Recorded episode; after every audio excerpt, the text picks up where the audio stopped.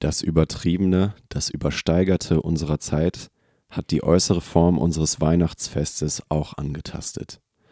Mit Bedauern sieht man die übertriebene Lichterflut in den Straßen und Läden, die ein Gutteil der Freude an dem Lichterglanz des heiligen Abends vorwegnimmt.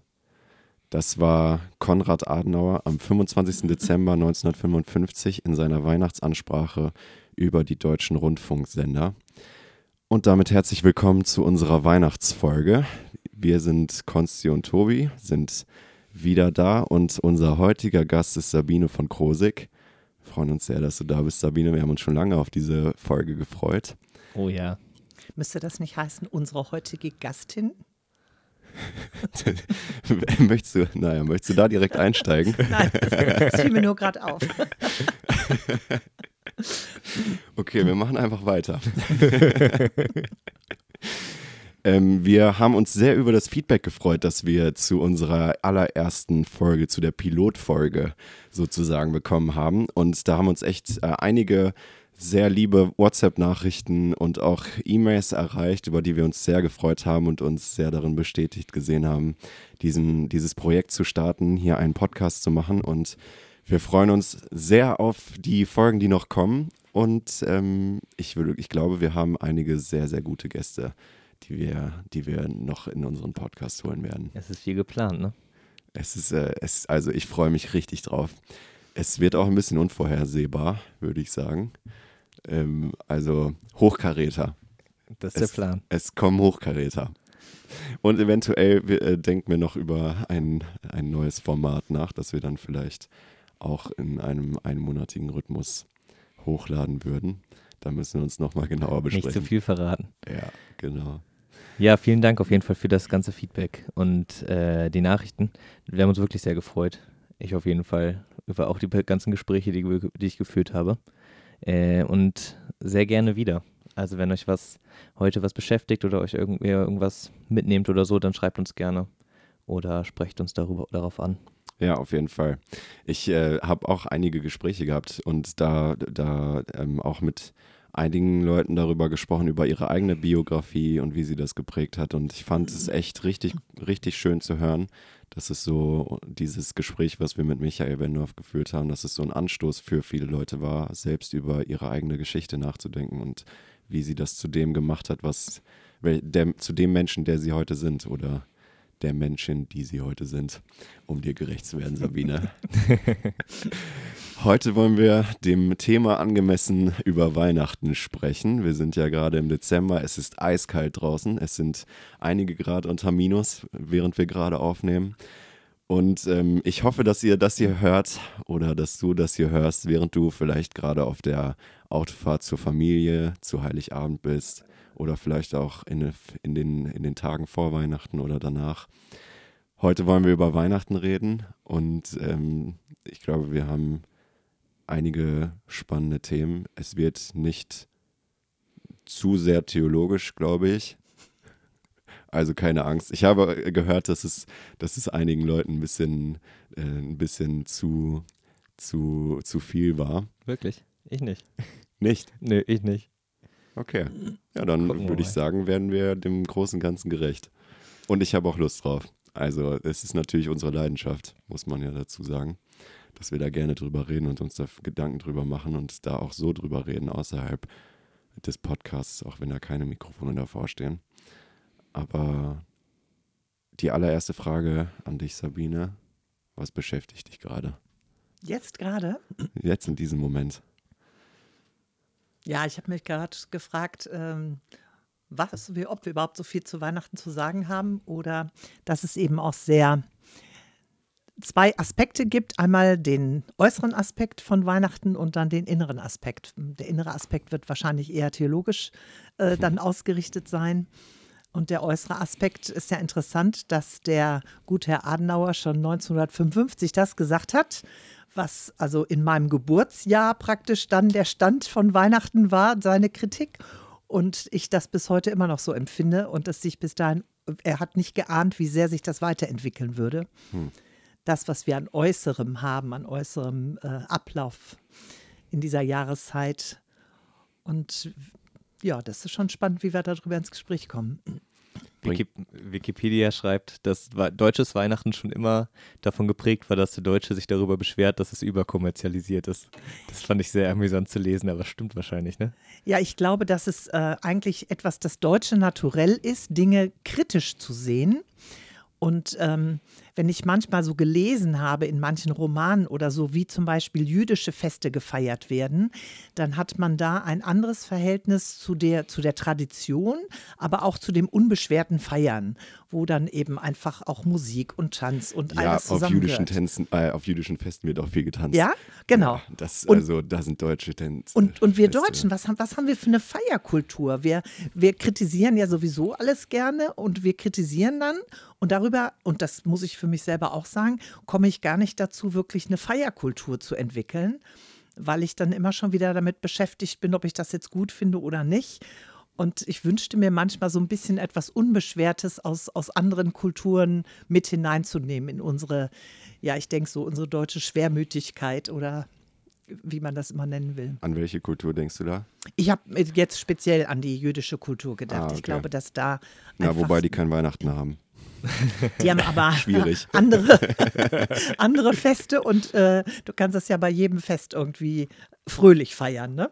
Ich kenne mich da nicht so aus. Könnt ihr das mal umschreiben oder äh, bemalen, wie das Kennst aussieht? du diese Instagram-Videos? Nee wo, wo ganz viele jüdische Männer so im Kreis springen. Also vorne stehen die dann diese, diese also richtig ultraorthodoxe Juden mhm. mit langen Bärten und Kipper und so weiter und so und wie die vorne am Keyboard stehen und richtig enthusiastisch dabei sind und unten springen alle, die, alle, es sieht aus wie auf einem, wie auf einem Rap-Konzert. Es ist richtig, richtig herrlich. Also es macht auch sehr viel Freude. Da wäre man, also ich wäre da gerne mal dabei, muss ich sagen. Also wenn ihr eine Einladung habt. Wir kommen vorbei. ich glaube, in ultraorthodoxe Kreise vorzustoßen ist schwierig. Vielleicht hört ja wer zu, irgendwann. Ja. Wer weiß.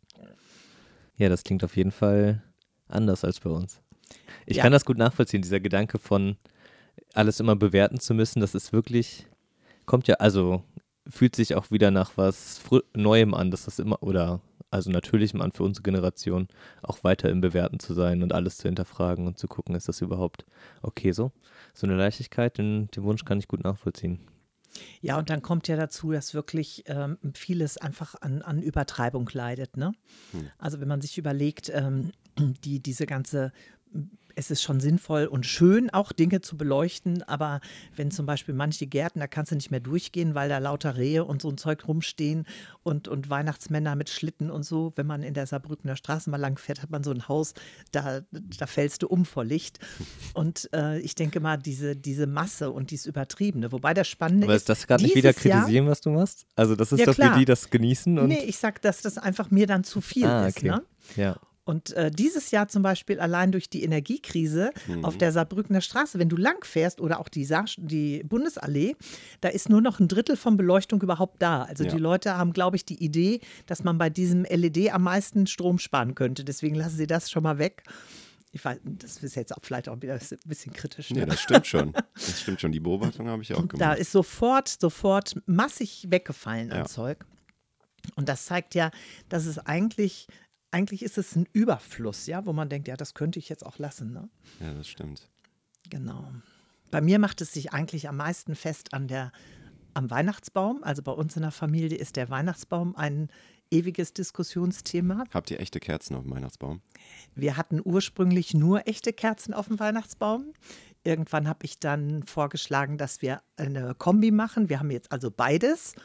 Wir fahren praktisch den Weihnachtsbaum Hybrid, kann man so sagen, weil äh, mir das mit, mit Verbrenner und E. mir war das äh, zu viel, äh, also zu gefährlich mit den brennenden Kerzen, dass man das vergisst mit den Kindern. Und darum habe ich dann, und dann dachte ich, wenn er immer dunkel dasteht, ist auch schade. Und da haben wir so eine schöne Kombi gefunden. Aber was mich stört, ist, diese, diese wahnsinnig vielen Bäume, die wir hochziehen und die wir dann abhacken und die wir dann kurz in die Wohnung stellen. Und da fliegen die armen Kerle immer schon am dritten Feiertag raus. Und dann liegen die auf der Straße rum. Und das ist für mich immer ein Stück Verschwendung, weil ich das so, mir tut es richtig weh, weil ich denke, das sind doch Pflanzen und die sind gewachsen und da steckt, äh, da steckt Bioenergie drin oder wie immer man das nennen will. Und dann schmeißt du das alles weg und verschrottest das. Und äh, dann liegt es meistens auch noch drei Wochen auf der Straße rum, bis die Müllabfuhr kommt. Und mir Mhm. tut das weh und ich kann da auch gar nichts gegen machen. Und darum habe ich jetzt versucht, das zu ändern. Wenn man ganz mutig ist, dann könnte man vielleicht auch sagen, da steckt vielleicht ein bisschen Geist Gottes drin in so einem Tannenbaum. Das ist ja jetzt tiefentheologisch, meinst du, ne? da sind wir ganz tief eingestiegen. Ja, es ist, eine, es ist halt eine offensichtliche Müllproduktion, ne? Und ähm, ich habe da auch kein, ich finde es natürlich auch schön, so ein Baum, und weiß auch, dass das für Kinder schön ist, aber in dieser, in dieser Masse bringt es mich immer zum Hinterfragen. Ich habe gestern einen wunderbaren Plastikweihnachtsbaum von meiner Oma, Grüße gehen raus, sie hört auch den Podcast, äh, vom Dachboden ins Wohnzimmer getragen. Der hat kein Stück genadelt auf dem ganzen Weg, obwohl ich überall gegengekommen bin. Ja. Und jetzt steht er da wie eh und je und ist perfekt. Ja. Es ist großartig. Und dann macht man noch so eine schöne Duftkerze mit Tannenduft Oh ja. darunter. Oder auch aus so einem, äh, so einem Spray. Oh ja, das ist auch gut. Auch gut. Und fertig ist dann dein Weihnachtsbaum. Kannst sogar echte Kerzen draufstellen. Ich habe gerade überlegt, ob das ein großer Plastikbaum Also besser ökologisch ist. ist, als, es auch nicht sinnvoller, Ja, habe ich gelesen, weil, Ist es äh? Ist es nicht? weil das irgendwie in der Vernichtung dann wieder so viel Plastik ist. Ich weiß es nicht. Man Aber darf ihn halt nicht der ist Jahr natürlich langjährig. Ja, Insofern genau. ist er nachhaltiger. Ja, ich ne? würde Das sagen, ja je mehr Jahre, oder? Also wahrscheinlich. Wahrscheinlich. Irgendwann, was wäre so die Jahresanzahl? Was schätzt ihr? Was wäre so die Jahresanzahl? Ab, was- ab wann rentiert sich sowas? Das kommt drauf an, hat Nico, mein Sohn hat auch einen Plastiktannenbaum sich Ah, ja. angeschafft. Der hat sich Er sagt, informiert. man muss sich einen guten kaufen, damit er lange hält. Aber man muss auch die Lichterkette nicht abmachen jedes Jahr. Die Stimmt. Arbeit spart man sich dann auch. Ja, ich habe es versucht. Ich habe voriges Jahr einen ökologisch gezogenen dann wenigstens gekauft, weil ich dachte, dann hat man nicht diese Pestizide alle im Wohnzimmer. Und das hat letztes Jahr auch ganz gut geklappt, aber der wurde dann geschickt und dann war er klein. Und damit hat er unsere Norm, also unsere Familiennorm von Tannenbaum nicht mehr erfüllt. Und voriges Jahr habe ich ihn dann auf den Tisch gestellt, dann ging es noch. Dieses Jahr habe ich einen im Topf bestellt, der war aber so klein. Der ist jetzt leider äh, schon vorher aussortiert worden. Also wir haben gestern doch wieder einen normalen Tannenbaum gekauft. Jetzt haben wir also zwei Tannenbäume. Den einen werde ich in den Garten pflanzen und dann großziehen. Dann darf der irgendwann auch mal Tannenbaum sein. Die magische Zahl der Nachhaltigkeit ist übrigens 10. Zehn, zehn Tannenbäume. Nach 10 Jahren ist er, äh, hat er eine bessere CO2-Bilanz als Okay, ein herkömmlicher. Gut. Aber da ist die, ähm, die äh, Vernichtung, die Entsorgung noch nicht drin. Ja, da musst du also elf rechnen. Na, ich- wahrscheinlich nochmal 10. Oh, okay. Gut. Mindestens, ne? Dann, ja, muss man guten kaufen. Ist die Vernichtung nicht das Problem? Ist, ist die Vernichtung das Problem, wenn es recycelt Naja, wird? sonst liegt irgendwann in Hm. Panama ein Weihnachtsbaum am Strand. Naja, Ich weiß es auch nicht so ja, genau. ich weiß auch nicht. Vielleicht ist das auch nicht, wir sind da keine Experten. Ganz gefährliches Halbwissen. Also wenn man jetzt mal tiefer reingeht, dann ist es ja so, dass ähm, Weihnachten eigentlich so der Versuch ist oder ja in vielen Familien so die Idee ist von Familie, Familienfest und so weiter. Seit dem 18. Ja. Jahrhundert. Ich habe Ja. recherchiert, vorher war das gar nicht. Aber Genau. dann haben sich die Deutschen gedacht, das ist jetzt ein Familienfest. Genau, vorher war es mehr so ein, so ein Ein allgemeines Straßenfest einfach. Straßenfest Daher kommen die und, Weihnachtsmärkte und, ähm, und so. kollektives Fest auch. Mhm. Ne? Und ähm, diese, diese Familienidylle, ich glaube, dass die das macht, dass das so kritisch gesehen wird, weil Mhm. es wird eben versucht, eine Idylle herzustellen. Also jetzt nicht unbedingt äh, bewusst oder äh, dass man da so eine Fake- Fake-Familie aufbauen will, aber unbewusst ist es schon so. Man will, man sucht Harmonie, man, man hat eine Idee von, von dem, wie es sein müsste. Und das tragen wir auch in uns, dass wir so gerne die Welt so hätten, wie sie schön wäre. Ja? Und das ist so ein kleines äh, Biotop praktisch oder so ein Harmonietop, äh, was man sich da baut und wo man auch den Kindern eine gewisse Illusion vermittelt. Also zu Weihnachten gehören dann diese Wahnsinnsüberraschung, diese Erwartung. Also ich weiß, mein Bruder zum Beispiel, der, der konnte es kaum aushalten. Der kriegte immer knallrote Ohren und äh, war ganz zappelig, was nun an Geschenken käme. Hat das später auch sehr gut geplant, sehr strategisch sich Dinge gewünscht, um da seinen Technikpark aufzubauen. Und damit fördert man aber im Grunde so eine Haltung, das soll irgendwann im Jahr wiederkommen. Und das haben manche Erwachsene tragen das auch noch, so eine hohe Erwartung an Weihnachten in sich. Und Sabine, was ist das Gute daran? Das Gute daran ist, dass äh, solche ähm, Momente natürlich einen Halt geben und auch ein Stück Identität als Familie geben. Einem selbst auch Identität geben, indem das, das Leben eben harmonisch sein kann. Und das, ähm, das ist auch wichtig wertzuschätzen. So, jetzt darfst du. du meinst das Kritische dazu? Ja, Die was- Gefahr da drin ist eh eben, dass du das, äh, dass das Leben nicht so bleibt. Überall da, wo wir uns Ideen von dem machen, wie es sein sollte und wie wir nach der Harmonie suchen, äh, ist ja gleichzeitig eingeschlossen, dass es irgendwann nicht dem entspricht, weil unsere Realität ist nicht die totale Harmonie. Das heißt, ähm, das war äh, Leonard Cohen, der sagt, es kommt ein Riss in alle Dinge. Habt ihr den, das Zitat mal gehört? Ich kann Nee. es nur äh, dem Sinn nach. Es kommt ein Riss in alle Dinge. Also es gibt nichts, was nicht mit Rissen da ist. Alles bricht irgendwann mal auseinander und du erkennst, es gibt es nicht in der Perfektion. Und wenn du dann dem entgegenwirkst, indem du versuchst, die Perfektion aufzubauen, dann hast du, hast du immer eine Spannung, ja? Du versuchst praktisch Frieden in der Familie zu haben, aber es gibt die Risse, es gibt die Streitigkeiten, es gibt die Dinge, die einfach immer zwischen den Geschwistern, zwischen Eltern und Kindern irgendwo sich wieder einschleichen. Und wenn du das nicht integrierst und sagst, auch das darf dazugehören, dann wächst diese Spannung. Und ich glaube, dass das eben einfach an vielen Stellen ein Problem ist. Macht euch das Sinn? Hat's dir so? Ja, schon. Ja, ich glaube, ja, wenn es so eine Scheinwelt ist, die man für äh, zwei Tage versucht aufrechtzuerhalten, ne, das ist ja, kostet ja auch unheimlich viel Energie und deshalb, glaube ich, mögen ja so viele Menschen auch nicht Weihnachten, Ja, weil es so, so kraftaufwendend ist, drei Tage lang so zu tun, als würde man sich, als wäre alles gut und man würde sich mögen. Genau. Ja, und Ja. Das, es ist ja so, in jede Familie ist ja einfach auch ein System, wo Konflikte mit eingewoben sind.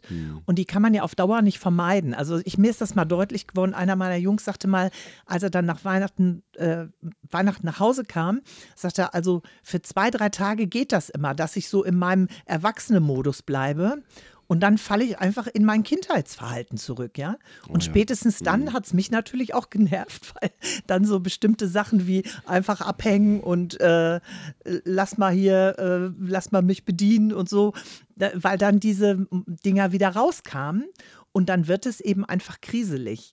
Und äh, ich glaube, dass wir da einfach gucken müssen, dass wir auch in den Familien, in dem, wie man miteinander feiert, auch solche Dinge akzeptiert und lernt, darüber zu reden und da auch gute Lösungen zu finden.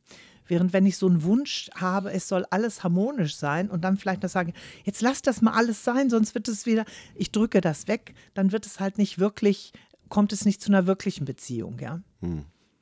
Also das ist mir, das ist mir bei Weihnachten halt so ein Punkt, wo, wo ich ähm, mich wehre, wenn, wenn dann so eine, so eine Fassade aufgebaut werden muss und Ja. wenn dann alles stimmen muss und vor allen Dingen die äußeren Dinge alle stimmen müssen, dann mich nervt das dann total. Ich möchte lieber, dass es innerlich stimmt und man gut in Beziehung miteinander ist.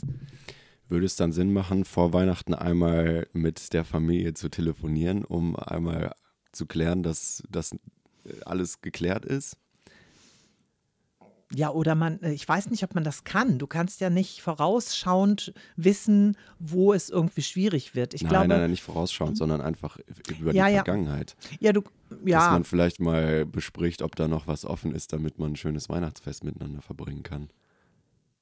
ja, oder man akzeptiert, dass ein Fest auch schön ist, wenn es zwischendurch mal Gespräche gibt über irgendwelche Dinge, die gerade ein bisschen schwierig sind. Wenn es Gespräche gibt, ne? Ja, dann, genau. dann finde ich das auch sehr schön. Aber Ja. es, äh, Dann vertieft es eigentlich dann das Miteinander, ne? Mhm. Weil wenn man das dann sagt, du, ähm, gerade finde ich das so und so und man kriegt es geklärt, dann ist es halt eine Vertiefung des Ganzen. Das finde ich schon gut. mh. Das ist aber schon eine, das braucht schon eine hohe Sozialkompetenz, oder? Solche Ja. Gespräche. Ich Ja. habe das Gefühl, also ich für mich bin da definitiv noch auf dem Weg, aber brauchte auch lange, um das so ein Stück weit zu lernen, die Dinge so ansprechen zu können. Und ich finde ja was gesetzt ist ja, egal wie sehr man es die Fassade weghaben möchte, was gesetzt ist, ist ja, dass man zwei, drei Tage Zeit miteinander verbringt. Das kann man ja nicht wegverhandeln, Ja, richtig. sondern das, das will man ja auch, diese Zeit zusammen. Je nachdem. Oder- der eine oder andere will es vielleicht auch nicht. Der Ja, braucht vielleicht schon. weniger Zeit. Ne? Ja. Der, der würde gerne auch mal sich zurückziehen. Und das macht natürlich Sinn, was du eben sagst, das vorher zu besprechen. Was, was findet jeder wirklich schön Weihnachten? Ne? Hm, Erwartungen zu klären. Erwartungen zu klären, das gut, finde ich total wichtig, ja. Auch mit den Geschenken zu klären, will man das nun eigentlich weitermachen? Wie lange will man das weitermachen? Hm. In welcher Form? Ja, Sollte Weihnachten da grunddemokratisch sein in der Familie? finde ich schon. Wahrscheinlich ich schon, gut. Ja. Ich meine, mit kleinen Kindern, da baust du immer noch so ein bisschen kleine ähm, heile Kinderwelt auf oder so, aber auch da finde ich letztlich Beziehungen wichtiger als, als diesen ganzen Geschenkekram, ne? Ja. Wo, ja, ich weiß also äh, ich habe noch meine Cousine, im, meine kleine Cousine, die ist so vier, fünf Jahre war die da ungefähr, letztes, letztes Weihnachtsfest.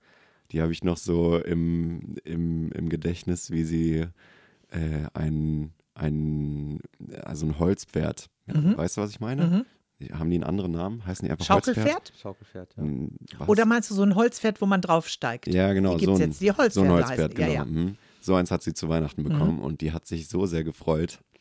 Also das ist mir richtig im Gedächtnis hängen geblieben, wie, wie sehr sie sich gefreut Ja. hat. Und da dachte ich, ja, das ist schon, also ein gutes Geschenk zu machen. Ich schätze Ja. das auch sehr, sehr wert, ein gutes Geschenk zu bekommen und mag es auch sehr, mir Gedanken zu machen, äh, was man, was man schenken kann. Ja. Aber das ist wahrscheinlich auch eher Typsache. Ja, äh, Typsache und glaube ich immer eine Frage der persönlichen Geschichte. Ob du, ob es dir schon mal gelungen ist, jemandem was zu schenken, wo der sich richtig gefreut hat oder wie das in der Familiengeschichte. Ich mag zum Beispiel Geschenke gar nicht so, weil ich immer Angst habe, dass ich dem anderen was schenke, was dem nicht gefällt. Also ich habe nie das Gefühl, dass ich, äh, dass ich wirklich sicher bin in dem, wenn ich mein Geschenk abgebe. Dann habe ich immer die Sorge, dass das nicht gefällt. Und von daher ähm, schenke ich lieber spontan im Jahr etwas, wenn mir was für jemanden einfallen würde. Mm. Und äh, für mich ist das mit den Geschenken immer, immer eher eine Last. Wobei ich wahnsinnig gerne Leuten, ich mache gerne was für Leute, ne? Also äh, das, das ist nicht das Problem, aber dieses zu diesem Zeitpunkt was haben müssen und dann noch wissen, was dem anderen gefällt, das ist mir, fange ja auch immer zu spät an, weil irgendwie Ah, plötzlich ist Weihnachten und dann weiß ich nicht, was ich machen soll. ja, früh genug anfangen ist der Schlüssel zum Erfolg. ja, solange man noch bestellen kann, ist alles gut. Wenn der Zug abgefahren mein es- ist. Vater, also mein Vater war da drin großartig. Mein Vater hatte, der hatte auch so ein Notizbuch, das habe ich auch, aber mein Vater hat sich dann immer, wenn man im Jahr irgendwas geäußert hat, hat er sich das aufgeschrieben. Oh. Und dann kriegtest du zu Weihnachten was, wo du wusstest, das hast du im Sommer irgendwie mal gesagt oder so, ja. Und das hat er bestimmt drei oder vier Mal in meinem Leben hat er was getroffen, was, was ich Monate vorher mal geäußert hatte. Und das hat mich total beeindruckt. Das finde ich richtig toll. Das ist cool, ja. Das ist wirklich schön. Da fühlt man sich so richtig wertgeschätzt. Ne? Absolut. Da fühlst du dich gesehen, ne? Das ist, ja, vielleicht ist das der Sinn eines, oder der, ja, der Sinn eines Geschenks Mhm. eigentlich, sich gesehen fühlen. Mhm. Ist ja auch ein sehr tiefes inneres Mhm. menschliches Bedürfnis, was da so gestillt wird. damit. Genau. Hm. Ich glaube, ja, ich habe schon was gelernt. Eine sehr schöne Idee für, ähm, für Geschenke in der Familie ist übrigens, wenn man äh, nicht, mehr, nicht mehr weiß, was man einander schenken soll und sowieso eigentlich weniger schenken will, weil wenn man für jedes Familienmitglied ein Geschenk aussucht und so weiter, es ist ja auch wirklich sehr anstrengend. Wichteln einfach. Ein Geschenk für eine Person, dafür ein bisschen mehr Geld und dann bekommt man ein Geschenk, das wirklich schön ist. Und vielleicht macht man es dem Gegenüber noch ein bisschen einfacher und schreibt noch ein oder zwei, drei Wünsche mit drauf auf den Zettel, wenn dann gezogen wird. Das fand ich eine sehr schöne Idee für, dieses Wein für dieses Weihnachtsfest. Da bin ich sehr gespannt. Probiere das dieses Jahr das erste Mal. Macht ihr das aus. als Familie? Ja. Also was ich sonst auch cool finde, ist Zeit zu verschenken. Ne? Das hat äh, Gebhardt hat das mal in unserer Familie ein Jahr gemacht. Da haben wir alle Zeitgutscheine bekommen. Und äh, das, weil er da gesagt hat, er hat so viel andere Sachen und ihm ist bewusst geworden, Zeit mit der Familie, das ist wirklich was Wichtiges und was er uns schenken möchte. Dann haben die Kinder, äh, weiß ich noch, ähm, Playmo spielen eine Stunde oder eine Spiel, eine draußen Ball spielen und all so ein Kram gekriegt, auch ins Kino gehen und so. Und ich habe eben auch meine, meine Zeitgutscheine bekommen. Auch äh, da waren auch manche dabei, Zeit zum Zuhören. Da hat er mir einfach Zuhörzeit geschenkt und so. Und das, äh, jeder kriegte so einen kleinen Stapel äh, mit so Karteikarten, die konnte man dann einreichen. Ne? Das fand ich eine, eine sehr, sehr coole Idee. Ja, ich glaube, so etwas zu verschenken, ein Event oder etwas, wo man miteinander Zeit verbringt, das ähm, ist wirklich sehr, sehr schön. Es ist ein sehr schönes Geschenk, weil man da auch so Erinnerungen miteinander schafft, Mhm. die, die verbinden. Und sowas vertieft ja eine Beziehung wirklich. ist wirklich ein schönes Geschenk, so Zeit miteinander zu verbringen. Muss man halt irgendwie anders, also ich würde es anders verpacken als Gappy, nicht als Karteikarte verschenken, sondern vielleicht als Karte für, wo man irgendwo mit reinkommt oder so. Genau, kann man, das machen wir auch oft, dass man so Theater oder irgendwelche Veranstaltungen, die man gern besuchen möchte Ja. oder sowas, das finde ich auch eine gute Idee, ja. Schön, schön. Ich meine, das ist eben auch so wichtig, habe ich nochmal gedacht, ähm, für die Kinder ist natürlich Weihnachten einfach auch was Magisches. Das passt ja auch in, das, in die magische Welt der Kinder. Nicht? Das merke ich gerade jetzt bei meinen Enkelkindern. Da ist eben so diese Vorstellung von Weihnachten und Geschenke und ist das jetzt der Weihnachtsmann oder wer ist das? Ähm, da, ist das da ist das noch etwas, was auch einfach in ihre, in ihr Erleben, Welterleben hineingehört. Und da finde ich, hat es auch seine Berechtigung. Da macht es einfach auch Spaß, Kinder dann zu überraschen und diese Spannung zu erleben. Habt ihr einen Weihnachtsmann? Also nein, wir haben keinen Weihnachtsmann und das fand ich auch sehr ernüchternd. Ich war, ich kenne das nicht mit dem Weihnachtsmann. Ich kenne nur das Christkindchen. Bei uns war immer so ein Glöckchen, was dann geklingelt hat und da war das Christkind schon weg. Ja. Und als wir dann nach Braunschweig kamen, war das mehr der Weihnachtsmann, der hier aktiv war. Und ich war damals mit Alex im Miniclub und der Weihnachtsmann kam. Und Alex war so gerade drei Jahre alt. Und der Weihnachtsmann kam mit Hoho und so einem Sack und hat dann Geschenke verteilt. Nicht? Und abends beim Zubettgehen sagte Alex zu mir, sagte, Mama, der Thilo sah doch blöd aus mit der ganzen Watte im Gesicht. Aua. Also der hat sich da äh, nicht so sehr auf die magische Welt eingelassen, sondern hat einfach schon äh, gleich dahinter auch äh, gesehen, wer da drin steckte. Und insofern, äh, nee, der Weihnachtsmann hat bei uns nie eine Rolle gespielt. Das, Okay. Ja, ich muss, musste mich schon einige Male für meine kleinen Neffen verkleiden als Weihnachtsmann. du bist auch dazu geeignet mit deiner Stimmlage. Ja, Und der Bart. Den Bart musst du ein bisschen den weiß Bart färben dann, ne? ich extra, da hatte ich noch nicht so einen. Und mein Opa hat mir noch zwei Walnüsse in die, in die Wangen gesteckt. Und dann kam ich da mit dem Sack mit den Geschenken und die hatten einfach nur Angst. Ja, die haben Auch oft Angst, ja. Ernüchternd, Mhm. ja. Es ist überhaupt nicht magisch. Ja, doch, das ist auch magisch. Angst Ja. gehört ja auch dazu. Also das, das ist es ja genau. Zu der, Le ja. mhm, Ja, die okay, magische Welt besteht ja nicht nur Mhm. aus, aus Harmonie, sondern Ja. da musst du ja mit diesen starken Gefühlen umgehen können, ne? Da ist auch, also vor allem in dieser Figur des Weihnachtsmanns ist echt Zuckerbrot und Peitsche. Ja, genau. Also da kommt sowohl die Strafe als auch, Ja, genau. also ein doppeltes Gericht. Also im, im Ruhrgebiet ist es zum Beispiel der Nikolaus, der, der viel wichtiger an der Stelle ist. Mhm. Und bei uns gab es immer einen Nikolaus-Umzug in der Stadt. Und dann gab es die Knecht Ruprechte, die waren dabei und die hatten richtig aus solchen Weidendingern so eine richtigen Schlagsträuße, äh, Sträuße, ne? Mhm. Und das waren Polizisten, die sich so verkleidet haben. Und wir als Kinder, wir haben richtig Dresche von denen gekriegt. Die hatten Spaß, während des Umzugs auf die Kinder drauf Das zu finde ich so kloppen. krass, dass es das. Also das war wirklich hart, ne? das habe ich noch an einem Fasching mal erlebt, dass Ja, so ein erwachsener Mann mir als kleines Kind mich, ver mich verdroschen hat. Ja, so ein die bisschen. prügeln richtig zu Ja. und weil, weil die Kombination von Strafe und, und also Zuckerbrot und Peitsche eben noch viel präsenter war. Und da habe ich auch ein paar richtig abgekriegt. Deswegen bist du so gut geworden. ah, danke. Kennt ihr eigentlich die Geschichte vom Weihnachtsmann? Nee. Ist der nicht von Coca- Coca-Cola? Tatsächlich, also höchstwahrscheinlich tatsächlich nicht. Der Weihnachtsmann ist sowas wie, ähm, das, das, eigentlich ist es so, kann man das so, wenn man es ganz polarisierend, polemisch fasst, ist der Weihnachtsmann katholisch und das Christkind die protestantische Reformationsbewegung Naja, dazu. dann passt es ja. Das ist sehr, sehr spannend. Also das geht zurück auf den ähm, Sankt Nico, Nikolaus. Nikolaus, Mhm. genau.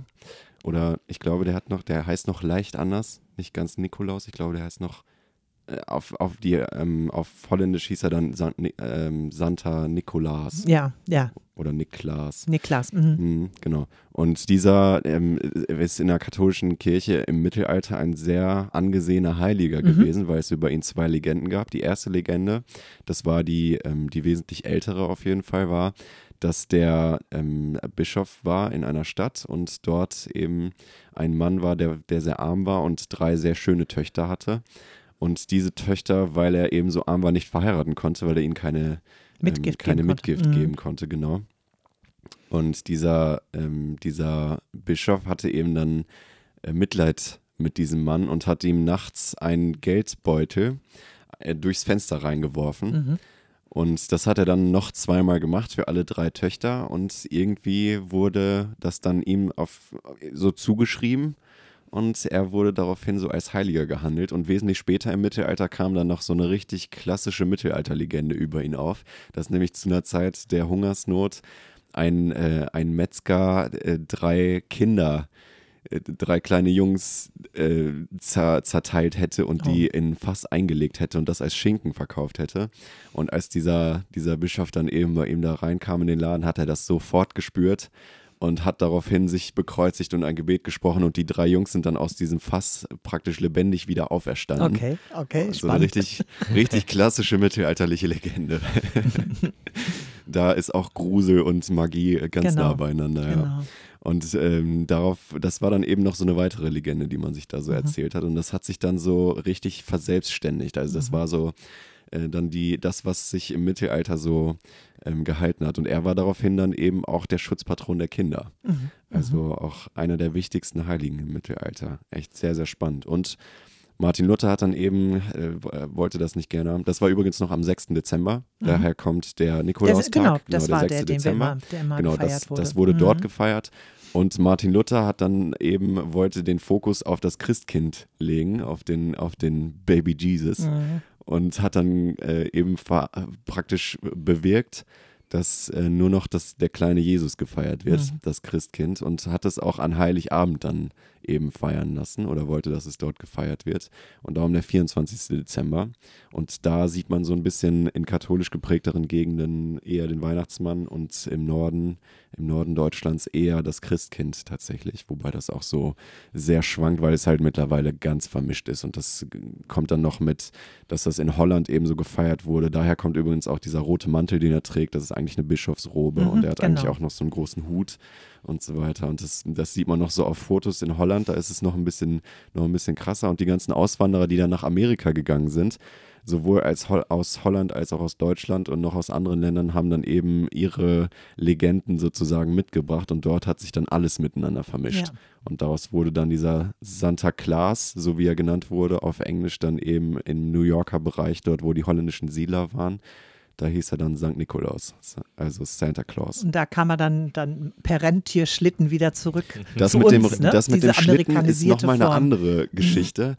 Aber ähm, dieser Name kommt tatsächlich von dem, von dem äh, St. Nikolaus. Ja, Santa und im Claus. Ruhrgebiet ist es eben auch tatsächlich so, dass der eine, eine weiße ähm, Bischofstracht, also so ein, äh, hat und auch eine weiße Mitra Ja. hat, so Mhm. weiß-golden. Also Ja. das war so der Nikolaus, der war, Ja. der war so ein ganz ähm, ehrfurchtsgebietender Typ auf dem Pferd da, ne? Mhm. Und da warst du als Sechsjährige, warst du da schon sehr beeindruckt von Mhm. dem Kerl. Ja, das mit dem Schlitten und so weiter ist auch sehr, sehr spannend. Kennt ihr The Legend of Sleepy Hollow?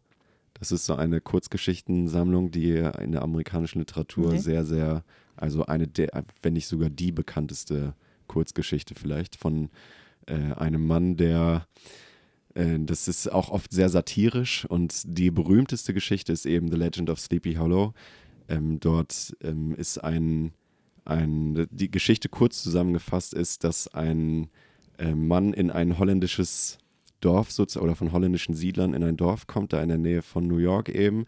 Und dort ähm, äh, sieht er, der ist Lehrer, also ist, steht sozusagen für das Gebildete, für das Fortschrittliche und so weiter. Und die Holländer sind halt die Bauern und die, die etwas Verblödeten und dafür ein bisschen kräftigeren und so weiter. Es sind, es sind sehr stereotype Erzählungen, was dann, was wirklich sehr, sehr spannend ist, weil es eben so, so pol- polarisierend ist und so Fortschritt gegen das alte Denken und so weiter. Da sind ganz viele Motive drin, so auf der Metaebene. Ist sehr, sehr spannend. Also sehr zu empfehlen. The Legend of Sleepy Hollow. Und ähm, die Geschichte ist eben, dass dieser Schulmeister in ein holländisches Dorf kommt, in diesem Dorf ähm, eben unterrichtet und dann eine, eine Frau dort sieht, die er ganz toll findet. Er hat aber noch einen Gegenspieler, der diese Frau eben auch ganz toll findet. Das ist ein großer Holländer. Und äh, dort erzählt man sich dann eben so eine Sage, dass es einen, einen äh, Reiter gibt, der immer nachts dort äh, ein, ein, ein preußischer Söldner, meine ich, der auf einem Schlachtfeld dort in der Nähe gefallen ist und immer nachts kommt und seinen Kopf dort sucht. Wow. Also der ist ein Kopf, der kopflose Reiter. Und ähm, dieser, dieser kopflose äh, Reiter ist da eben so eine ganz große Geschichte, die ihm da an, an, einem Abend erzählt wird und so weiter. Und als er dann auf den Weg nach Hause, sich auf den Weg nach Hause macht und losreitet, dann unterwegs auf einmal kommt eben dieser kopflose Reiter, den er sieht, der verfolgt ihn und am Ende schleudert er ihm seinen Kopf praktisch äh, unters irgendwie an den Körper oder ans Pferd. Er stürzt vom Pferd und wird ab da nicht mehr gesehen. Mhm. Und dann ähm, geht die, endet die Geschichte eben so, dass ähm, dieser Holländer, immer wenn diese Geschichte im Dorf erzählt wird, dass der kopflose Reiter diesen, ah, diesen Ichabod Crane, heißt er, den, den gelehrten Schulmeister, dass er den geholt hat, dann lächelt der Holländer immer ganz verschmitzt. Ah, okay. Also da sind auch sehr, sehr schöne Motive von, von Sagen und Entmythologisierung und so weiter drin. Ne? Und auch so dieser Humor, dieses leicht karikaturistische.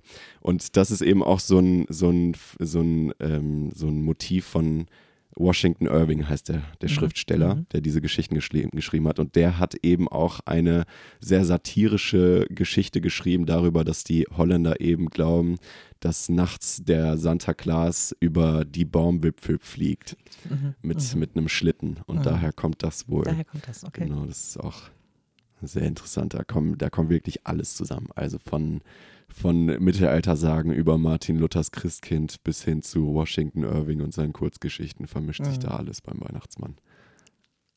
Spannend. Hm.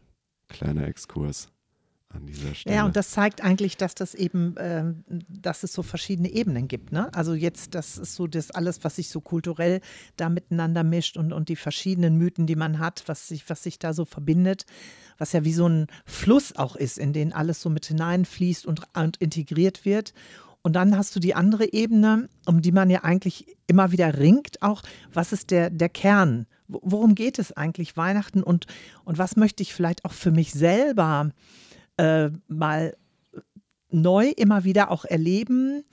Und mal jetzt abgesehen von dem, dass ich in der Familie befürchte, dass es irgendwelche Konflikte gibt, wirklich zu einem, zu einem inneren Erleben, auch zu einem spirituellen Erleben zu kommen und, und eine Nähe zu Gott äh, vielleicht zu erleben in der Zeit. Ne? Und das finde ich ist eine wirkliche Herausforderung, immer wieder für sich selbst auch zu sagen, was, was ist das, was mich dieses Jahr Weihnachten wirklich bewegt? Hm. Was bewegt dich denn dieses Jahr an Weihnachten? Naja, da habe ich jetzt im Vorfeld, habe ich darüber nachgedacht. Und heute Nacht, äh, als ich wach wurde, hatte ich so einen Traum gehabt. Und ähm, dann habe ich gedacht, äh, plötzlich, ich habe mich so gesehen in, in dem Stall von Bethlehem und wirklich dieses Kind in der Krippe und habe gedacht, ja, Weihnachten ist eigentlich das. Habe mich so gesehen, wie ich dieses Kind anschaue und mich selbst in diesem Kind sehe. Und weil ich ja eben vorher so gedacht hatte, ja, Weihnachten kommen doch auch die ganzen schwierigen Dinge, die sind doch auch alle irgendwie da. Und plötzlich dachte ich, ja, jeder ist eigentlich so wie dieses Kind in dieser Krippe, weil Gott sagt, ich werde Mensch und damit wird er so wie wir. Und das bedeutet, ich kann mich in diesem Kind in der Krippe spiegeln und erkennen, wie ich bin. Und was sagt mir das dann? Das sagt mir, ich bin absolut bedürftig, ich bin absolut hilflos, ich bin allem Elend dieser Welt ausgeliefert und ich bin eigentlich wirklich darauf angewiesen, dass andere mich tragen, um mich herum sind, dass ich ein soziales Wesen bin, was irgendwie eingebunden ist. Weil Gott macht sich ja absolut klein und bedürftig. Mhm. Und dann dachte ich, ja, wenn wir mit dieser Haltung in Weihnachten hineingehen, mit dieser Bedürftigkeit auch Gott gegenüber, dann öffnet uns das ja gleichzeitig dafür, dass wir uns auf Empfang mehr einstellen. Herr, ich brauche dich, ich brauche, ich brauche dich ähm, mit, deiner, mit deiner Geborgenheit, mit deiner Lebenskraft, um überhaupt auch in dieser zerrissenen Welt bestehen zu können. Und das Gegenüber, das Kind in der Krippe sagt mir ja, und ich bin zu dir gekommen, um dir nahe zu sein. Und das war für mich, irgendwie dachte ich, das will ich mir zum Beispiel dieses Jahr für Weihnachten ähm, bewahren. Diesen Gedanken, dass ich mich in meiner Bedürftigkeit und in meinem Suchen in diesem Kind spiegeln kann und sagen, und es ist gekommen. Er ist gekommen, um mir wirklich, in mir wirklich dieses, diesen Riss zu füllen. Hm. Ja, macht das für euch Sinn? Ja, sehr. Das sind sehr schöne Gedanken. Für mich eins der faszinierendsten Motive der Weihnachtsgeschichte, dass der große Gott so klein und verletzlich Mhm. wird, dass er den Menschen völlig ausgeliefert ist. Mhm. Das ist für mich auch so eine zentrale Deutung für die, für die Kreuzigung und die ganz, das, ja, alles, alles, was da so drumherum passiert.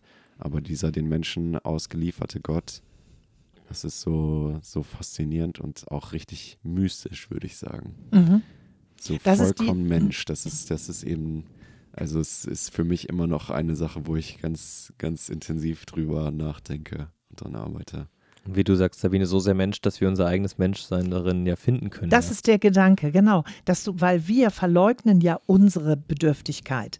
Also zum Beispiel, wenn wir versuchen, das perfekte Fest zu machen, dann versuchen wir etwas perfekt, und wir versuchen ja alles perfekt zu machen. Wir versuchen immer eine, eine Idealität herzustellen, die wir aber eigentlich gar nicht erfüllen können. Und stattdessen wirklich zu sehen, wir sind, wir sind einfach bedürftig, ja. Und Gott zeigt uns in Jesus, so seid ihr, das seid ihr, ihr braucht mich wirklich. Und gebt doch eurem, eurer Bedürftigkeit nach, dann kommst du im Grunde zu der Sehnsucht, Gott zu suchen. Wenn du sagst, ich brauche ihn wirklich. Ich kann gar nicht in der Trennung von ihm leben.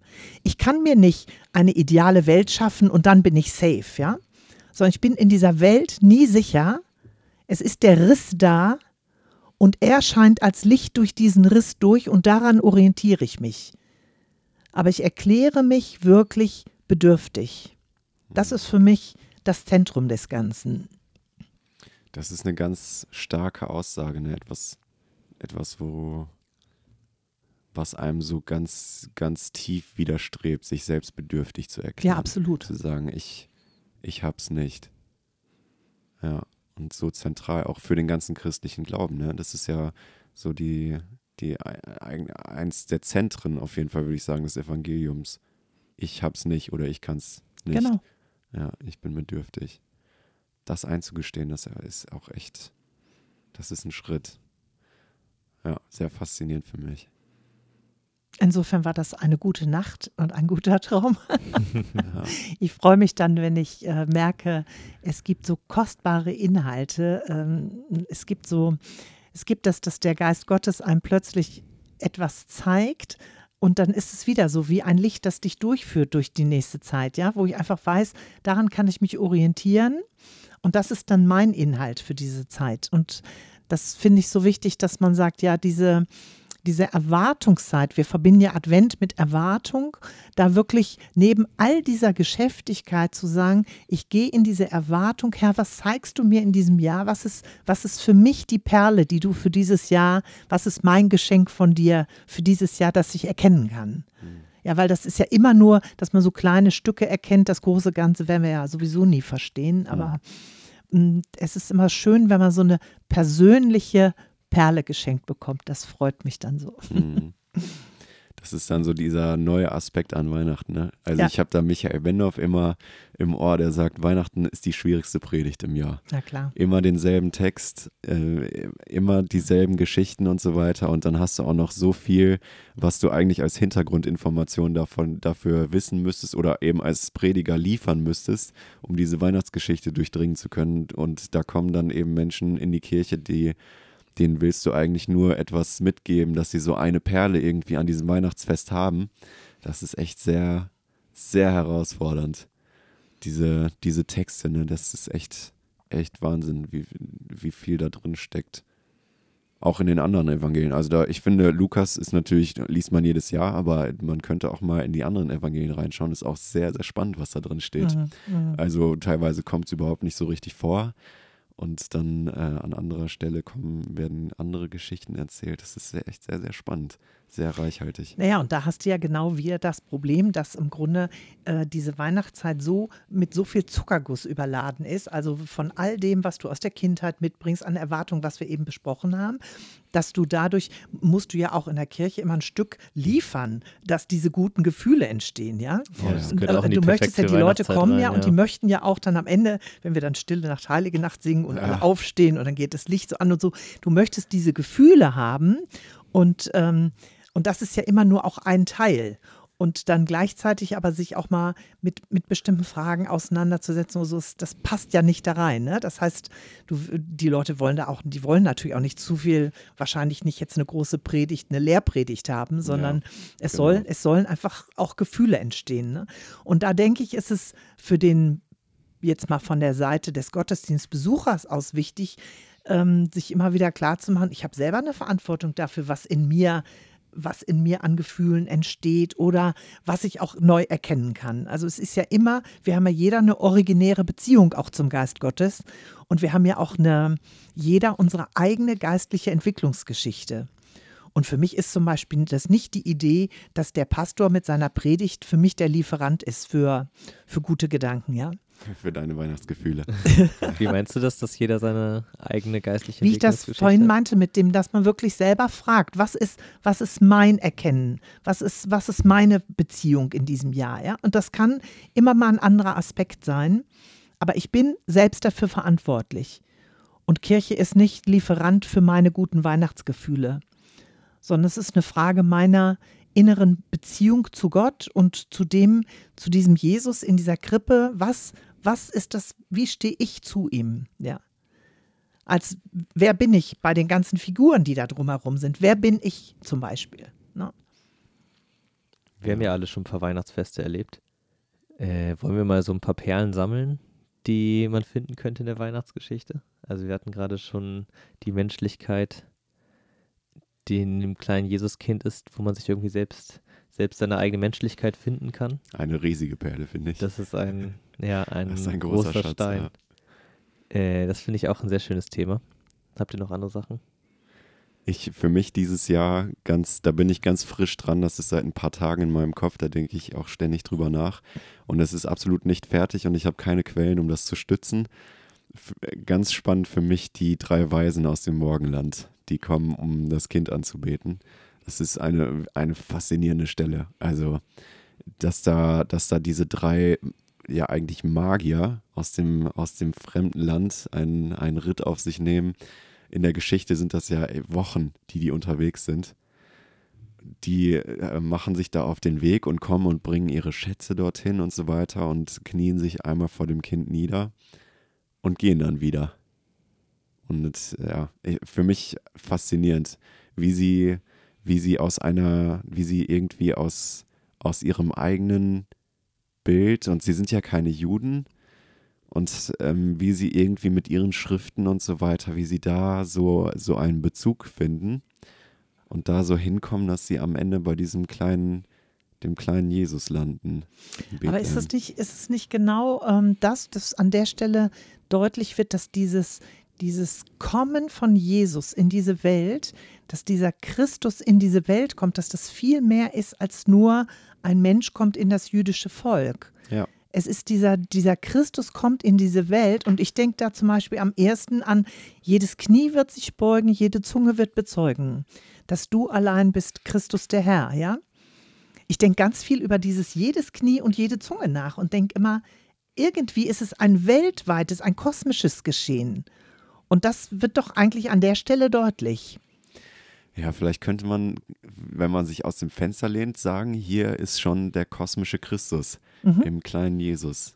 Der wird ja. hier schon deutlich. Mhm. Ja, ich finde auch, also das ist so, das, das ist schon so der Christus für die Nation, ne, der Messias, der angekündigt wird. Mhm. Das ist echt, das ist ein Wahnsinnstext. Also so eine kleine sei eine Randgeschichte eigentlich, ne? die eigentlich keine Bedeutung hat in dieser ganzen, in dieser ganzen Sache. Aber trotzdem, da steckt so viel drin. Und auch wie sie dann eben wieder, wieder weiterziehen und einfach zurück in ihr Land gehen. Und sie werden keine Juden. Sie bleiben nicht bei diesem, bei diesem Jesus und ähm, werden irgendwie zu einer neuen Religion oder genau. so, sondern sie ziehen in ihr Land zurück und da, ab da hört man nichts mehr von ihnen. Das ist so, es ist so, eine, so ein, wie so ein kleines Blitzlicht, das einmal so, so aufgeht. Und für mich auch so faszinierend, also wenn ich da an interreligiösen Dialog denke, zum Beispiel mit Muslimen oder mit Juden oder mit anderen Religionen, dann ähm, ist das irgendwie, vielleicht könnte das für uns so ein, so eine kleine Geschichte sein, an der wir uns so orientieren. Ja, und du sagst kleine Geschichte, das ist ja auch immer eine kirchengeschichtliche Entwicklung, dass das für uns eine ganz kleine Geschichte geworden ist. Ja. In der katholischen Kirche muss es ja eine größere Bedeutung gehabt haben. Du hast ja immer noch diese, diese Sternsinger, die vorbeikommen. Hm. Also da hat es ja, da haben sie ja einen viel größeren Platz. Und die Frage ist ja, ob das nicht im Lauf der Kirchengeschichte auch eingedampft worden ist, weil man, weil man eben mehr Abgrenzungen vorgenommen hat. Hm. Aber da müsste man drüber nachdenken. Das wäre wieder so ein Punkt, wo man, wo man mal ein bisschen Da müsste man dann nachforschen recherchieren. müsste. Ja. Ja. Da fängt es dann an mit den, mit den Quellen. Bisher waren es nur meine unfertigen Gedanken. Was liest du daraus? Also ich, was ich da primär raus, raushöre aus dem ist, Jesus ist nicht, nicht der Gott, äh, nicht der, nicht von den Juden, also er gehört nicht den Juden und jetzt für heute, er gehört auch nicht uns Christen, auch wenn wir uns vielleicht ständig darüber Gedanken machen, wer er ist und probieren das der Welt zu erklären, aber wenn andere Menschen sagen, ich habe ich habe irgendwie irgendwie herausgefunden, dass dieser Mensch, der vor 2000 Jahren gelebt hat, für die drei, Heiligen Drei Könige war es dann der, der zu ihrer Zeit geboren ist, aber dass dieser Mensch was Besonderes ist, dann ist das, dann ist das, dann ist das völlig okay und also und es ist nicht unser Besitz zu sagen, aber wir erklären euch jetzt erst so und so, sondern Hm. das steht nebeneinander und die Ja. drei Könige, ich meine, wir wissen nicht, ob die Hirtenjuden waren, aber so richtig viele jüdische Leute kommen da nicht. Mhm. Also er gehört nicht Ja. den Christen, will ich damit sagen. Ja, Das finde also das, das ist auch ein spannender ich habe noch nicht Punkt, drüber nachgedacht, aber ich finde es ganz Naja, du sagst, Jesus gehört uns nicht und damit bist du ja genau im Kern. Er gehört uns ja tatsächlich nicht. Und wir wissen auch nicht, wir wissen auch längst nicht alles, sondern Jesus ist für alle gekommen und das ist ein Geheimnis. Ne? Und wir haben das irgendwie definiert, wann man, we- wer zu Jesus gehört und wer nicht. Aber wie das wirklich ähm, aus Gottes Perspektive und aus Jesu Perspektive ist, das ist ja auch nochmal, da könnte man sicherlich mehrere Podcasts drüber machen Ja, wie weit man Jesus auch im Besitz genommen hat und, Mhm. und ähm, ver, in Bücher gesperrt hat oder in bestimmte Gedankengänge eingesperrt hat und gar nicht mehr die Weite, die unendliche Weite, die Jesus selber hatte, indem er eben alle Menschen einbezogen hat und immer wieder deutlich gemacht hat, in mir ist alles vereint, ja. Das ist ja etwas, was wir, was wir nicht begreifen, weil wir ständig uns voneinander abgrenzen und meinen, hier und da und dort Grenzen ziehen zu müssen in dieser Welt. Ne? Und in Wirklichkeit sind wir, sind wir alle eine Schöpfung in ihm und, und gehören alle, sind miteinander verbunden. Ja? Wir sind eigentlich so ein, ein kosmisches ähm, Organ, was, was aus lauter Einzelzellen besteht, wo jeder einzelne Mensch eine kleine Zelle ist. Wir gehören letztlich in dieser Schöpfung alle zusammen. Das denke ich zum Beispiel. Ne? ja. Das wäre jetzt wieder der, der kosmische und der ökologische Ansatz, ne? Ja, sehr spannend. Für mich, der Ansatz, den ich auch noch sehr faszinierend finde, ist eben dieser, dass sie ihn aus ihrem eigenen Verständnis heraus irgendwie doch zu diesem Jesus kommen und so gar nicht in das Muster reinpassen. Mhm. Und das ist für mich so, dass ich, dass ich eben nicht glaube, dass wir die anderen Religionen bekehren müssen, sondern dass da irgendwie, dass da irgendwie noch was, noch was anderes drin ist. Vielleicht ist das ein größeres Thema für eine andere Folge, aber ja, mal ganz, ganz ketzerisch gesagt. Und auch, dass wir nicht in Muster rein müssen, ne? Ja. Das ja auch, dass wir uns nicht so einen Druck machen müssen. Und dass da irgendwie auch aus ihrem Verständnis auch Erkenntnis drin liegt. Hm. Und dass auch sie diesen Christus eben erkennen.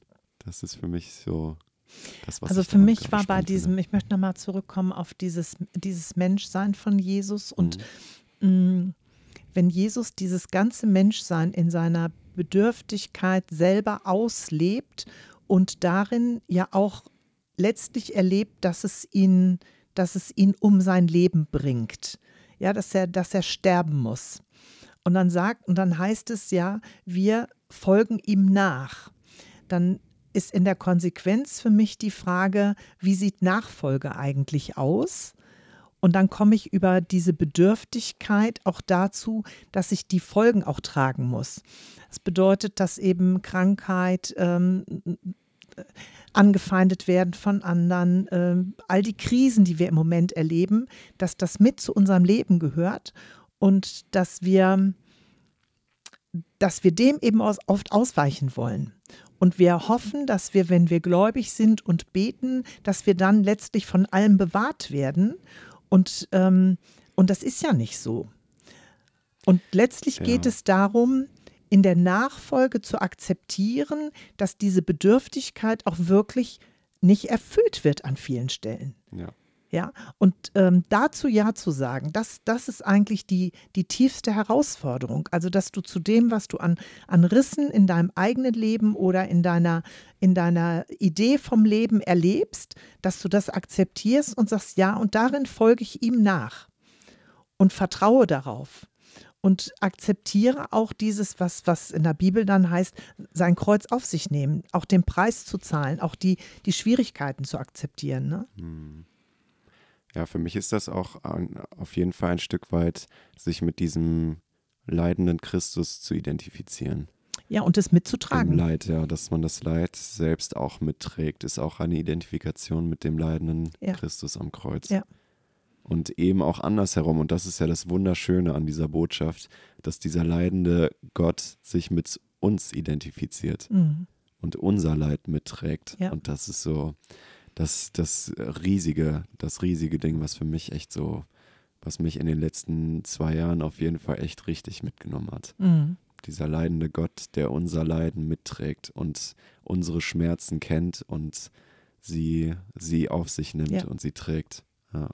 Und darin eben dieses Mitfühlende, dieser Gott, der, der dich sieht, der jeden, der jeden Einzelnen sieht, der die, die, dieses, diese ganz individuellen Probleme, dieses ganz individuelle Leid, aber auch das große Leid dieser ganzen Schöpfung und mit dem, was gerade alles den Bach heruntergeht, dass er das alles trägt und dass es ihm wehtut, mhm. dass es ihn richtig schmerzt, dass es auch seine Schmerzen sind. Mhm. Ja, ich glaube, das, das bringt es so gut auf den Punkt. Unsere Schmerzen sind auch seine Schmerzen. Mhm. Das ist so etwas Riesiges, eine Perle für mich. Hast du eine Perle, Konzi? Äh, ja. Was ich gerade sehr spannend finde und letztes Jahr mich auch schon begleitet hat, der Gedanke oder die, die Szenerie, wie die Engel vor den Hürden sind und sagen, ähm, fürchtet euch nicht und, und später dann, ich kann es nicht ganz weit nach, ich weiß nicht ganz auswendig, aber im, im Sinne von dem äh, im Himmel Lobgesang dem Herrn, Frieden auf Erden. Weißt, mhm. Sabine, du weißt bestimmt. Euch ist heute der Heiland geboren. Welcher ja. ist Christus und genau. Und diese, diese Aussage, die dahinter steckt, dass sie das den Hirten sagen und was die Hirten dann finden, ist dieser kleine Junge. Da steckt ja sicherlich auch ganz viel jüdische Erwartungshaltung schon davor und sie, also wenn sie das kleine Kind sehen, waren sie darauf vorbereitet, dass irgendwann so ein kleiner Junge kommt vielleicht? Weiß ich nicht, aber, aber diese Friedens, diese Friedensverheißung, die mit Jesus kommt und die ja, wenn man heute auf die Welt guckt, natürlich über die letzten 2000 Jahre nicht absolut eingetreten ist. Mhm. Und trotzdem sich das anzusehen und, und zu wissen, okay, die Bibel oder der Engel, der da spricht, da ist mit eingepreist, dass, dass es auf dieser Welt nicht friedlich ist. Da ist mit eingepreist, dass diese Welt voller Unfrieden ist und das ist ein Thema, ein großes Thema in dieser in dieser Weihnachtsgeschichte und das ist aber nicht, das wird nicht hingenommen, sondern die Person, die das geschrieben hat, der Engel, der das sagt, Gott im, Letz-, im letzten kommt, um diesen Frieden zu bringen auf die Erde, wie auch immer das dann, wie man das dann auch immer mit der Gegenwart in Verbindung setzt. Aber das finde ich für mich eine große Perle, das auf mich wirken zu lassen und zu wissen, das ist ein Thema, das ist ein wichtiges Thema in dieser Geschichte. Ja. Du hast es ja gerade angesprochen mit den Erwartungshaltungen, die da bestehen. Da, da trifft ja ganz viel aufeinander. Ne? Das, da sind die Erwartungen des Messias, der politische Befreiung bringt von der Besatzungsmacht der Römer und eben diese, dass, dass das Land wieder den, dem Volk Israel gehört und dass da dieser Messias rein verheißen wird und die Engel da eben in dieser Geschichte das, das von oben singen und dann dieser Friede auf Erde, das ist echt, eine gewaltige Botschaft und extrem politisch. echt, mhm. also die ganze Weihnachtsgeschichte ist politisiert äh, durch und durch. Da werden Begriffe umgedeutet, die eigentlich für römische Herrscher und für römische Kriegsherren verwendet wurden, so wie dieser Messias-Begriff zum Beispiel, ne?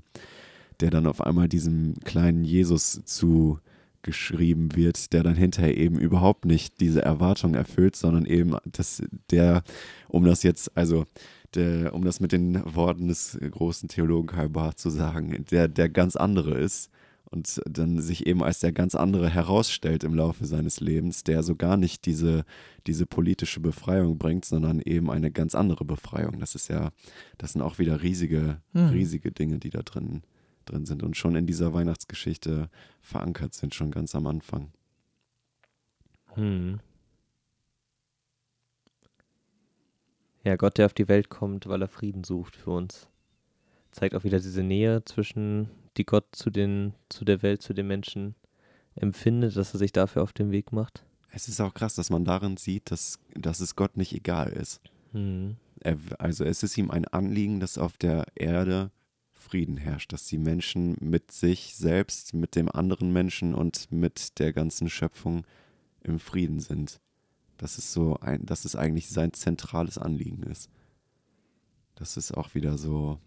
Da so gibt es noch eine Menge zu tun für ihn, ne? Ja, das, das meine ich. Wie bringt man das mit heute? Mhm. Das ist natürlich eine mhm. große Spannung. Ja. Klar. Da, da, also da könnte man, da könnte man die Augen vor verschließen und sich eben aus dieser, aus der Welt zurückziehen und sagen, wir bauen uns hier die heile Welt. Ich glaube nicht, dass das der Ansatz sein kann. Ich glaube schon, dass diese Botschaft eine Hoffnung für diese Welt ist und diese Bo also diese Hoffnung für mich möchte ich mir einfach ganz naiv bewahren ich möchte mir diese Hoffnung darauf bewahren, dass, dass dieses Reich Gottes auf der Erde, auf dieser Erde, sich, sich weiter, weiter ausbreitet und hier zu seiner Vollendung findet durch Christus. Ja, eine Perle für mich. Das auch so naiv zu nehmen, wie du sagst, und zu sagen, das ist halt das, was ich hoffe. Hm. Dass Gott diesen Frieden bringen wird oder auch in Jesus schon gebracht hat und dass das sich noch ver, vervollständigen wird, ich weiß nicht. Auch immer wieder vielleicht in der Geschichte immer wieder neu Frieden bringen wird, da wo Krieg ist. Dass das für, der, für die einzelnen Konflikte gilt. Dass da eine Hoffnung ist, weil es immer wieder neu Frieden geben wird. Sabine, Gut wäre es halt, wenn wir auch wirklich da solche Hoffnungsbringer sind in dem, was wir mhm. sagen. Ne? Zum Beispiel, ich habe heute auf der Fahrt hierher gehört, äh, sagte jemand nochmal, dass im Grunde die, die äh, Nahrungsmittel, die wir auf dieser Welt haben, rein rechnerisch würden sie für alle Menschen reichen, dass sie satt werden würden. Ja, und äh, stattdessen haben wir unendlich viel Hunger. Wir haben ja dieses hehre Ziel, dass eigentlich 2030 sollte der Welthunger überwunden sein. Und durch die Kriege wird das, wird das, ist das weit, weit weggerutscht. Ja, es ist vor allem ein politisches Problem. Ja, es ist, es ist ein Problem des Teilens. Es ist ein Problem, es ist genau dieses Problem, dass wir unser Menschsein völlig anders verstehen. Dass wir immer sagen, was habe ich, was, was bekomme ich, wie kriege ich meine sichere, heile Welt. Und dass wir nicht, dass wir eben nicht miteinander denken können. Aber was ich meine ist, allein diese Aussage heute Morgen, die macht was in mir, die gibt mir ein Stück Hoffnung. Ja, und wenn man, wenn man mehr auch gute Nachrichten weitergibt, dann glaube ich, dass man eine andere, einen anderen Blick auf die Welt, ähm, auf die Menschheitsgeschichte auch haben könnte und vermitteln könnte. Und ich finde, wenn wir von, von Evangelium, von guter Botschaft reden oder so, dann wird es eigentlich genau darum gehen, den anderen, dem Nächsten mitzuteilen, was ich selber für eine Hoffnung habe in dieser Welt. Was du eben gesagt hast, das ist ja nicht naiv, sondern das ist im Grunde ja die, der Hintergrund, auf dem du das ganze Weltgeschehen siehst. Dass du sagst, im Hintergrund sehe ich aber, dass es in Richtung einer neuen Welt und eines Friedensreiches, das, was Gott mhm. uns verheißen hat, darauf läuft es zu. Und wie können wir das wirklich auch sprachlich dem anderen mitteilen? Mhm. Ja, das wäre für mich so eine Frage, weil damit mit den Gedanken schaffst du Wirklichkeiten. Das heißt, wenn du, wenn du selber schaffst, deine Gedanken, deine Hoffnungsgedanken in hundert anderen Herzen äh, einzupflanzen, indem du ihnen das sagst, ja, dann würde sich das Ganze multiplizieren und dann würde wirklich eine Weihnachtsbotschaft auch durch diese Welt laufen. Also wäre die Frage, Podcast für gute Nachrichten, dass man wirklich diese Hoffnungsgedanken und dieses, dieses, was, was eigentlich dieses, das Kommen Jesu für dein Leben bedeutet, das weiterzugeben, dass das wie so eine gute Botschaft rollt. Ja. Das wäre jetzt außerhalb des, also wenn man es nicht so religiös sagen würde, einfach mal vom Besten ausgehen. Mhm. Aber ich finde, da steckt dann auch nochmal eine andere, eine andere Tiefe drin, wenn ich das äh, bei dem, also so, wenn ich Weihnachten im Blick habe und diese Texte im Blick habe und das darauf, darauf gründe. Auf jeden Fall, dass Ja. man nicht jetzt läppisch irgendwie sagt, ja, wir haben alle gute Hoffnung, sondern dass man das begründet, dass man vielleicht auch beschreibt, was das im eigenen Leben ausmacht, warum es, warum es dich, dir Kraft gibt, warum es dir Geborgenheit gibt, warum es dich stark macht auch, wie auch immer, ja. Aber es dann eben begründet weiterzugeben und zu sagen, deswegen habe ich Hoffnung für diese Welt. Und damit ziehst du andere in, in diese Hoffnungsperspektive hinein. Wir werden, was wir denken. Vielleicht um das einmal zusammenzufassen, was hier jetzt in den letzten Minuten geredet wurde. In diesem Weihnachtsfest und dieser Weihnachtsgeschichte können wir durch den Riss unserer eigenen Bedürftigkeit den Christus, Jesus durchscheinen sehen. Sehr schön. Und vielleicht ist das auch ein schönes Schlusswort zu dieser Folge. Danke, dass ihr zugehört habt. Danke, Sabine, dass du hier warst und mit uns geredet hast. Wir freuen uns sehr auf Rückmeldungen. Wir sind gespannt auf E-Mails oder auch persönliche Gespräche, WhatsApp-Nachrichten, Instagram-Nachrichten. Auf allen Kanälen sind wir offen und würden uns sehr darüber freuen, wenn ihr uns eure Gedanken oder vielleicht auch eure eigenen Perlen in dieser Weihnachtsgeschichte, wenn ihr die mit uns teilt. Und wir sind angewiesen auf euer Feedback. Wenn ihr Verbesserungsvorschläge habt, irgendwas Negatives zu kritisieren habt, dann auch immer sehr gerne her damit. Wir freuen uns darüber. Ja, und dann bleibt uns nicht viel mehr zu sagen, als euch Fröhliche allen Weihnachten. ein wunderschönes Weihnachtsfest zu Ja, wünschen. fröhliche Weihnachten, möglichst wenig Stress mit der Familie. und wenn doch, dann macht es in geregelten Gesprächen und nicht am Essenstisch. Amen dazu. Okay, frohe Weihnachten. Auf Wiedersehen.